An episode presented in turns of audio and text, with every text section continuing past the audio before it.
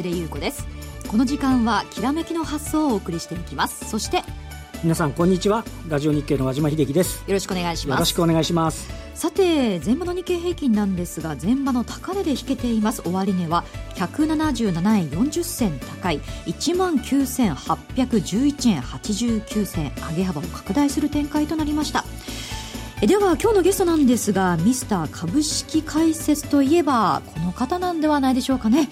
株式評論家の植木康夫さんなんですが和島さんはもちろんご存知ですよね。あのご存知というかあの 私前の会社株式新聞社というところで働いてたんですけど、はい、20年じゃ聞かないですかね、お世話になったのは。ということでね、はい、いつも個人投資家をワクワクさせてくれるお話をされる方なんですが、今日もね、たっぷりお話を伺っていきたいと思います。えそれでは早速お話を進めていきましょう。この後は和島さんに前場の振り返りと今週の相場展望についてお話を伺っていきます。この番組はパンローリングの提供でお送りします。さて、前場のマーケット確認していきましょう。え前引けは、えー、高値圏ですね。高値ですね。177円40銭高い19,811円89銭となりました。和島さん、強い動きですね。そうですね。あの、まず、えっ、ー、と、海外からあ見ておきますと、あの、先週末に、えー、大幅安になった。で、大幅安になった要因というのが、中国のえー、株式の空売り規制の緩和の報道、それとあとはギリシャの、まあ、デフォルト懸念というのがあって、はい、で、えっ、ー、と、19日の日に今度は、あえっ、ー、と、中国の方では預金準備率の引き下げというニュースがあって、で、昨日の東京はもうほとんど、えー、高安まちまちぐらいな感じだったんですよね。はい、で、アメリカとか欧州、一晩、あの、収書のところでは、あこの預金準備率の引き下げ、えー、とか、あとはアメリカでは少しこう決算がいい銘柄なんかを物色するという流れで、ニューヨークダウ208ドル高というような形で、えー、帰ってきましたと。いうことでありまして、で、外部環境の落ち着きということで、まあ、朝方から、あの、このところ、えっ、ー、と、日経平均型よりはトピックス、東証株価指数型、すなわち時価総額の大きくて流動性の高い銘柄群が堅調なんですけど、今日もメガバンク3行ですね、はい、三菱 UFJ フィナンシャルが今日売買代金トップですかね、あの三井住友、みずほ、はい、さらには時価総額一番でっかいトヨタ、えー、まあこういったようなところが、あ買われる展開になって、で、えっと、為替が若干こう円安になる場面もあって、上げ幅をこう拡大するということでありまして、はい、先ほど、えっ、と、日経平均が高値引けってお話をしましたけれども、えー、トピックス東証株価指数は、えっ、と、今日の前引け1602ポイントということで、えー、4月16日の1599ポイントを抜けて、えー、年初来の高値を更新しました。はい、えっ、と、2007年11月以来のレベルまで来ているということでありまして、まあ、日経平均はね、この2007年のレベルはもう抜けてるわけですけども、出遅れてるトピックスの方が、こう買われたという、そんな展開でしょうかね。はい。売買高ランキング、先ほど三菱 UFJ、みずほ、トヨタ、三井住友とおっしゃってました。3メガですが、こちら、年収来高値更新ですか？これ、強いですね。で、あの、あんまり広がってないんですけど、地銀の一角、先週買われてましたけども、はい、今日も地銀の一角なんかも結構高値になってる銘柄、多くあったというところでありますね。はい。やはり今日は大型、中型株が基本的に買われて、小幅、小型株よりも強い動きとなっています、ね、そうですね。あの、新興市場なんかも途中頑張ってたんですけど、どちらかというとちょっと大型株に、あの、吸い寄せられるような、はい、あの、全引け間際の動きだったような感じですね、うん。どうでしょうか？このところちょっと日経平均も弱い動きだったので、逆に押し目買いのチャンスと見る動きもあったんでしょうか？えっ、と、今日の、えっ、ー、と、日経平均、あの、えっ、ー、と、えー、5日線っていうのが結構上値重かったんですけど、はい、今日5日線を上回ってきて、はい、えっ、ー、と、4月14日以来、1週間ぶりに5日線上回ってきてるんですね。えー、えー、と、まあ、25日線が、あの、昨日あたりサポートっていうことを若干確認したような感じなんですけども、はい、あの、そのあたりから、あの、どうですかね、あの、落ち着いてきたんで、えー、も戻り待ちよりはちょっと押し目買いの方が多かったっていうのは、そのあたりで5日線を抜けられた部分というのはあるかもしれませんね。はい。まあ、1万9800円台となりますと、またもや2万円が見えてきた感じがしますが、今週の見通しというのはどうなんでしょうか？そうですね。あの、まあ、少し、やはりこの、昨日なんかもそうだったんですけど、外部環境に振らされる部分もありますので、えー、あの、このあたりですね、まあ、ギリシャの問題とかまで引き続きということありますけれども、えー、そうしたことを意識しつつ、まあ、あの、中立であれば、なんとなく日本株式市場でいうと、まあ、昨日も押したところは日銀の ETF 買いなんか入ってますからね。はい。あの、需給面からは下支えになるのかなというところでしょうかね。はい。まあ、外部環境睨みといったところですが、2万円に向けて、もう一段高となるか、今週の動き気になるところですね。えでは、お知らせを挟んで今日のゲストをお招きしていきます。ではここでパンローリングからのお知らせです。5月下旬からはラジオ日経とパンローリング共同運営で金森薫経済マーケット分析スクールが開講となります。独自の視点と深い分析で人気の高い金森さんの実践的手法に言及したスクールです。いよいよ受付スタート。詳しくは番組ホームページのバナーをクリックしてください。そして投資戦略フェアラジオ日経ステージが CD となって発売。金森薫さん、桜井英明さん、井上哲夫さん、杉村富夫さんの講演を収録しています。ここからの投資戦略、注目銘柄などたっぷりお話を伺っています。こちらも番組ホームページからお願いします。以上、バンローリングからのお知らせでした。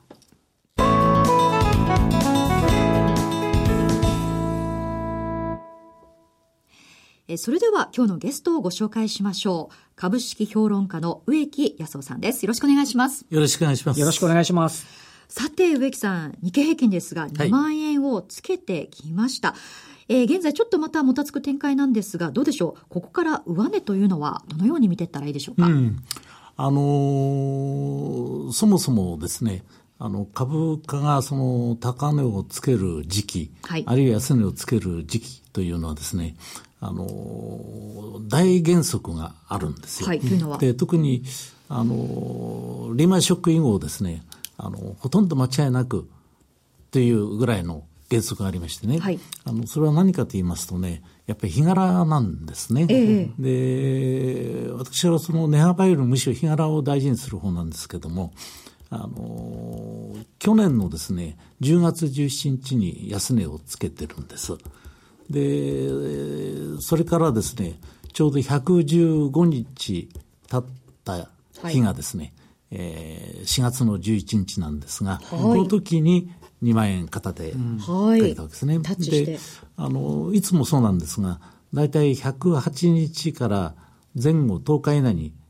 大体天井つけるんです。なるほど。ということからしますと、あの、4月の11日は115日ですから、まあ、これは一つの大きな節なのかなという感じがするんですね。うんうんはい、それからもう一つは、去年の4月の10日にです、11日の日にですね、1万3885円という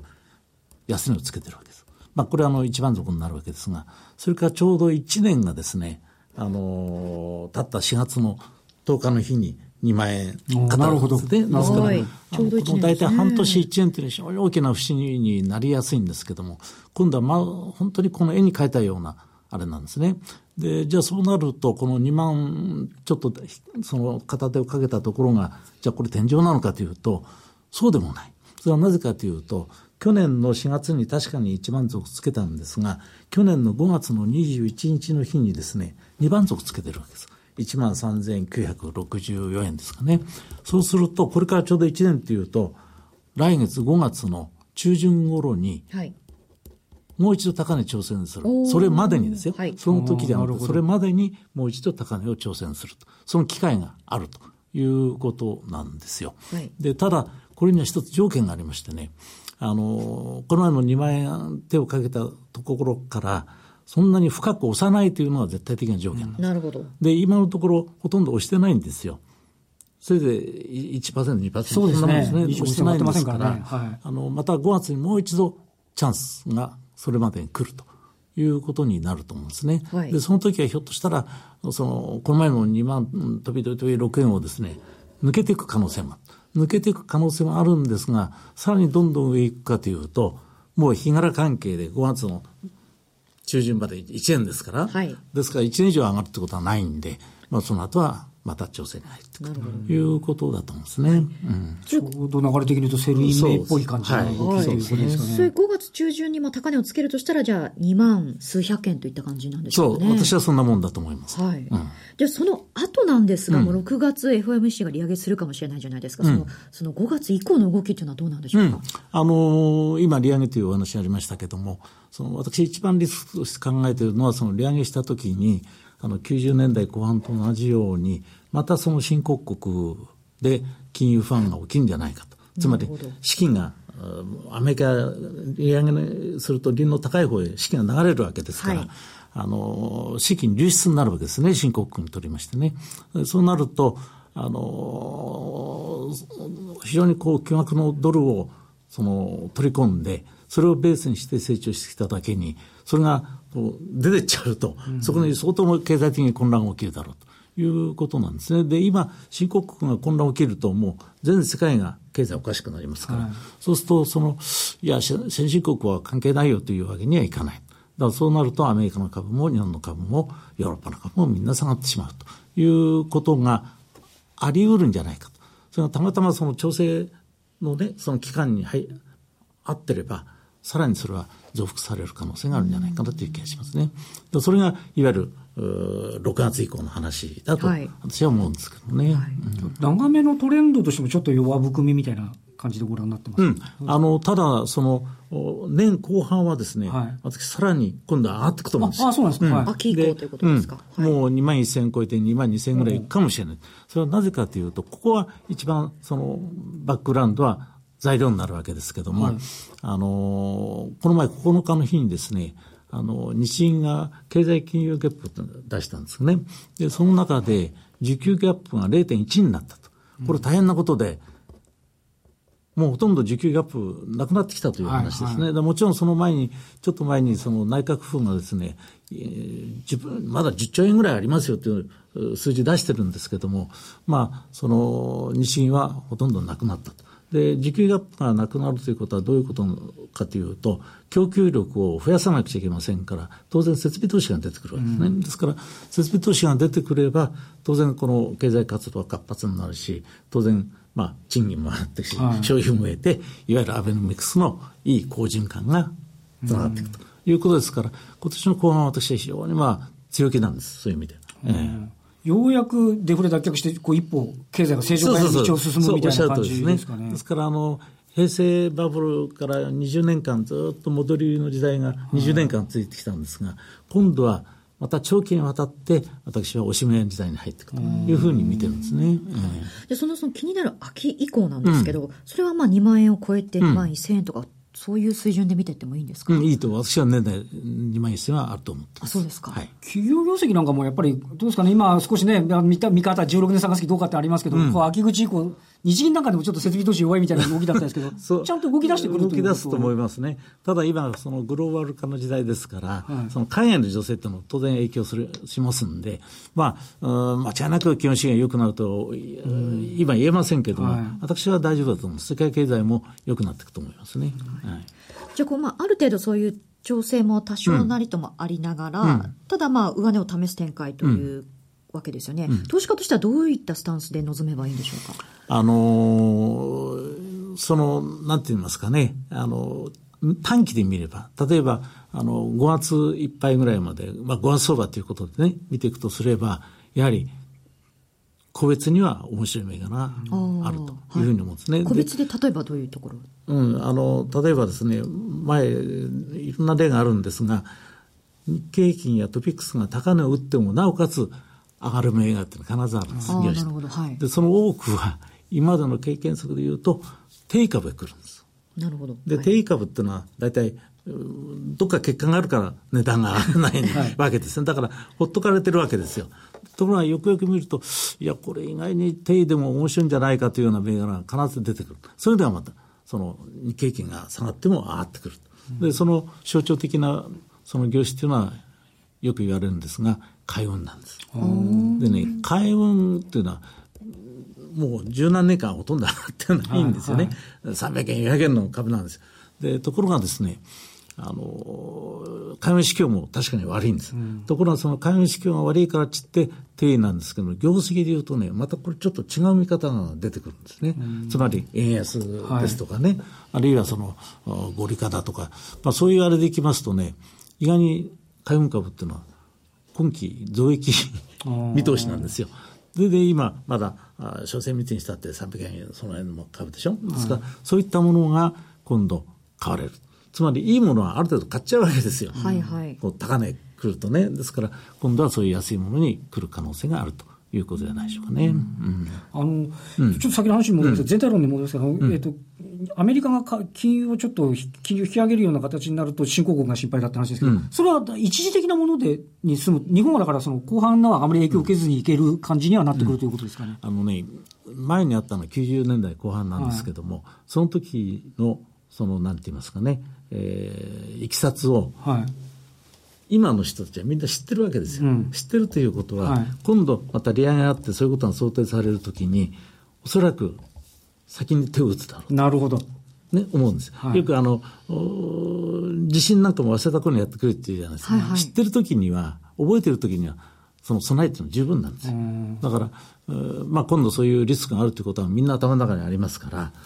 まず手は打たれるんじゃないですか。ですからそんな大きなその割合にはならないだろう。アジア通貨危機とかに比べると、外貨準備は結構多いとかっていう話はありますよね、確かにね。ですから、あの、90年代はもう外貨準備ほとんどなかったですからね、今度は十分ありますから、それは大丈夫だと思いますね。うん、一時的にちょっとこう、あれ？と思うけれども、まあ、あ大丈夫かみたいな、そういう感じですか？それがまた一時的じゃないと、年功が上がってこないわけですよ。そんなに悪かったらね。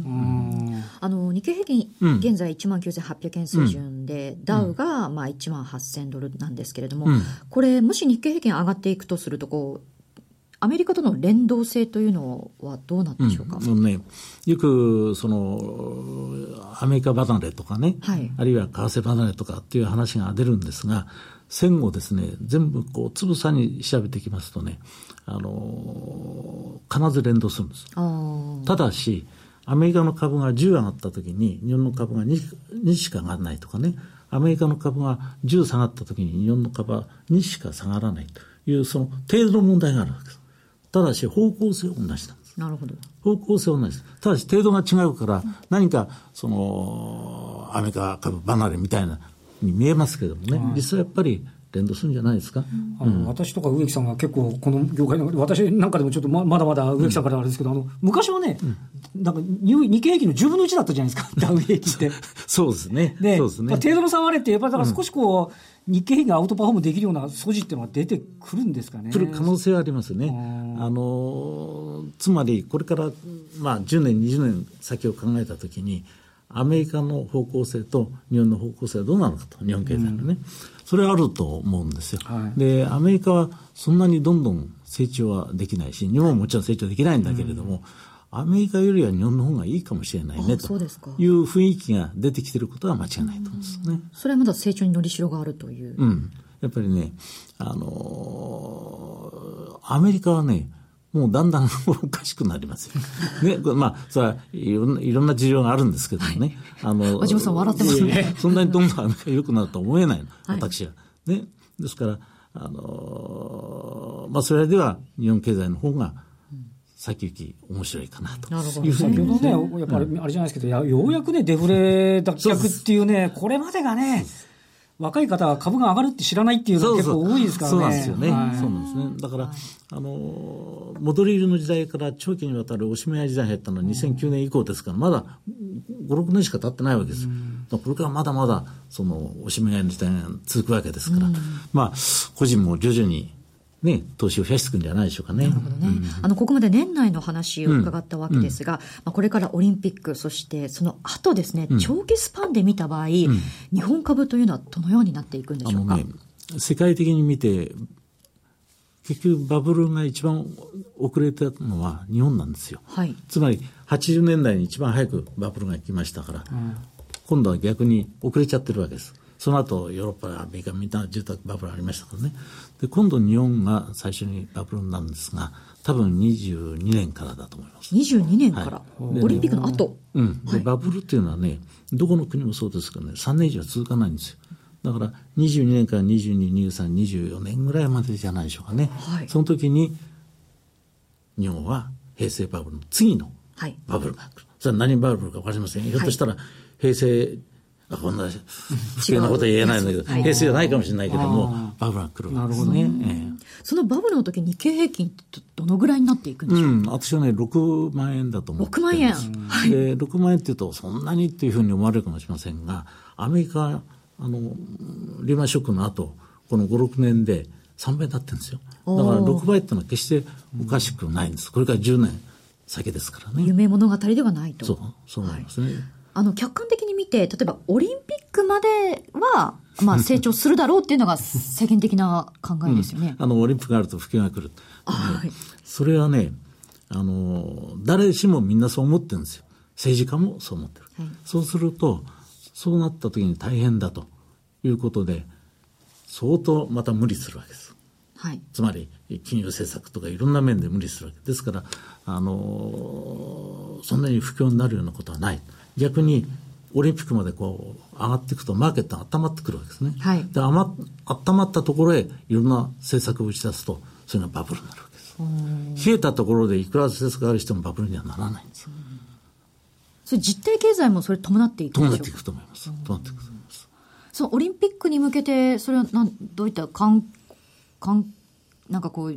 ビジターが増えるとかそういう以外にも何かあるんですか、その日本の成長性みたいなものはあのね、成長はそんなにはないんです。はいないんだけども、一人当たりの成長性は。あだから人はだって減っていくわけですからね。はいはいですから、あの、経済学的に言うと非常に難しい話になるんですけども、潜在成長率がどの程度上がるかって話